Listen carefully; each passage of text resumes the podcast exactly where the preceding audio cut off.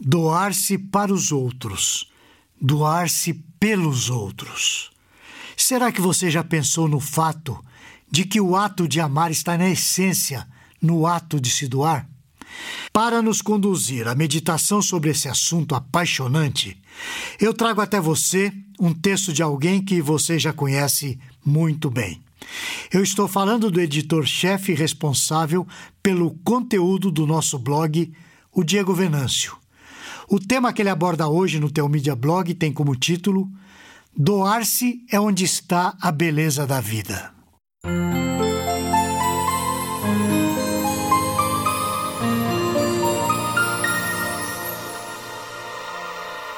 Para quem, como eu, gosta da série de animações Toy Story, sempre temos a chance de extrair alguns ensinos dessa saga. No quarto desenho, a lição principal é a de doar-se para o próximo. Woody e seus amigos estão agora em uma nova aventura. O filme inicia com um grande salvamento. Woody está tentando salvar o carrinho de controle remoto chamado RC, que está sendo levado pela correnteza durante uma chuva muito intensa. Fiel aos seus amigos e acostumado a se doar, Woody não mede esforços para mantê-los juntos mais uma vez. Essa, porém, é só uma breve introdução do que há de vir. Até aqui, Woody está empenhado em se doar aos amigos. Faz de tudo para que todos permaneçam juntos. A notícia triste, entretanto, vem logo em seguida. Betty, a moça do abajur da Mole, está sendo doada, pois ela já perdeu a sua função, tendo em vista que a sua criança cresceu. Existe um clima diferenciado entre o Woody e a Betty, que é apresentado desde o primeiro desenho da saga. Ele tenta inutilmente manter a Betty, mas a vida é assim causa separações dolorosas. Onze anos mais tarde, os brinquedos que agora pertencem a Bonnie estão ali aguardando mais um dia de brincadeira. Woody é deixado de lado.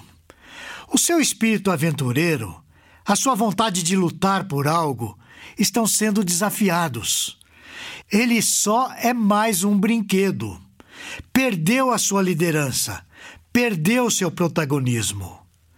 Agora, a Bonnie vai para a escola pela primeira vez. Contra a vontade dos outros brinquedos, o Woody se enfia na mochila da Bonnie e vai com ela ao primeiro dia de aula, no intuito de confortá-la nessa fase difícil. Durante a aula, Woody percebe a dificuldade da Bonnie e ele vai até o lixo para pegar alguns materiais para que ela possa desenvolver uma arte. Muito criativa, a Bonnie faz um garfo com pernas, braços, olhos e boca. Para surpresa de todos, esse garfo ganha vida. Aquele marasmo que Woody sentia vai para o espaço. Agora ele se torna babá do garfinho, que a todo instante deseja se jogar numa lata de lixo. A família decide viajar. E o garfinho segue firme, tentando se jogar no lixo. Dentro do trailer, Woody está exausto. Mas de repente, o garfinho se joga pela janela. Isso força o fiel Woody a se jogar também para resgatá-lo, já que ele é muito importante naquele momento de fragilidade da Bonnie. Ao resgatar o garfinho, Woody consegue convencê-lo de que ele é importante e que a Bonnie se sente segura com ele. Nessa hora, o garfinho para de querer se jogar nas latas de lixo. No caminho de volta, Woody passa por uma loja de penhores chamado Segunda Chance. Algo chama sua atenção. É o abajur da Beth, a quem ele não via há 11 anos. No afã de encontrá-la, o Woody e o Garfinho entram na loja. Entretanto, não contam com o encontro que acaba por escravizar o Garfinho. Gabi Gabi é uma boneca dos anos 50 que está na loja. Ela está lá há tempos. O seu sonho é ser adotada por uma menina chamada Harmony, e ela se prepara todos os dias para esse encontro. No entanto, a sua caixa de voz está estragada. Woody é um boneco mais ou menos do mesmo período que a Gabi Gabi. Logo, ela se interessa pela caixa de voz do Woody, que está em perfeito funcionamento, costurada dentro dele. Por isso ela tenta prendê-los na loja, aproveitando seu interesse pelo paradeiro da Betty. Woody percebe a armadilha e, na tentativa de fuga, acaba sendo agarrado pela Harmony. Ela o leva para fora da loja, onde Woody empreende uma fuga num parquinho. Tragicamente, porém, o garfinho fica para trás, em poder da Gabi Gabi. Como Woody é fiel, acostumado a se doar pelos amigos, não pensa em deixar Garfinho para trás. Assim, ele começa a elaborar um plano para o resgate. Ainda no parquinho, tentando uma fuga, uma menina pega o Woody e inesperadamente o leva até a Betty. O encontro acontece com os dois nas mãos da mesma criança. Ao sair dali, eles fogem ao melhor estilo Indiana Jones e conseguem conversar e trocar olhares suspeitos. É bem verdade que a Betty se apresenta como uma mulher vivida, experimentada, com ar de feminista. Ela adora viver sem regras. Todavia, com o desenrolar da história, a necessidade de ter alguém vai ficando mais evidente. A Betty, que já esteve na loja de penhores, ajuda o Woody a voltar até lá. Tudo isso se dá no meio de uma grande aventura e muita confusão. Eles fazem de tudo para libertar o garfinho, sem que a Gabi Gabi veja. Mas isso é impossível, porque ela sabe que o Woody não deixaria um brinquedo importante para trás. O está tão obstinado no seu resgate que acaba por colocar todos os envolvidos em um terrível perigo. Ele chega a viver um conflito sério, quase perdendo o apoio daqueles que estavam com ele.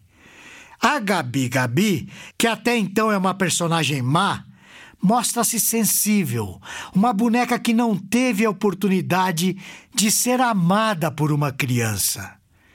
Esse lado dela toca o coração de Woody.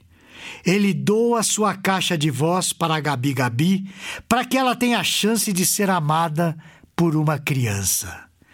Enquanto ainda estão dentro da loja, surge a oportunidade de um encontro com a Harmony, a criança desejada da Gabi Gabi. Todos ficam na expectativa desse encontro, mas todos testemunham uma grande frustração. A Harmony, a despeito da nova caixa de voz, a despeito de toda a preparação da Gabi Gabi por anos, menospreza a boneca, que cai em total tristeza e desesperança. Mais uma vez, o Woody age, tentando motivá-la. Ele diz que a criança dele, a Bonnie, ficará com ela com dificuldade, a Gabi Gabi cede e decide ir com Woody e os outros brinquedos. Na correria e no meio de muita confusão, os brinquedos retornam ao parque de diversões, onde está o trailer da Bonnie. Nesse momento, a Gabi Gabi encontra uma criança perdida no meio do parque de diversões. Ela serve de conforto para aquela criança, que a adota como seu brinquedo. Ao se despedir da Betty, surge aquele olhar como quem diz: Vamos nos separar para sempre. Nesse momento, uma fala do Buzz se torna essencial. Ele percebe o clima e diz: Ela vai ficar bem. A princípio, o Woody pensa que o Buzz está falando da Betty, mas o Buzz acrescenta: A Bonnie ficará bem. Essa fala é a libertação do Woody.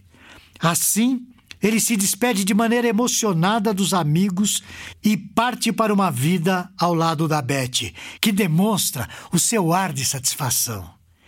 Ao final do filme, o Buzz diz a sua famosa frase: Ao infinito. E o Woody completa: E além. A ideia é que talvez eles voltem a se encontrar somente em outra vida. O Woody é um exemplo de fidelidade, expert em se doar para os outros. Ele vive para se doar pelo Andy, pelos amigos, resgatando todos do perigo e não deixando nenhum para trás. Ele também tem vivido para se doar pela Bonnie. E depois de uma vida de doação, ele resolve se doar para uma mulher. O seu amor. Na minha leitura do filme, o enfoque principal é a doação. O que o filme ensina, a meu ver, é que a vida só tem sentido se você se doar para os outros, se você amar os outros, se você desejar ter outras pessoas ao seu redor e fazer de tudo para que elas vivam bem.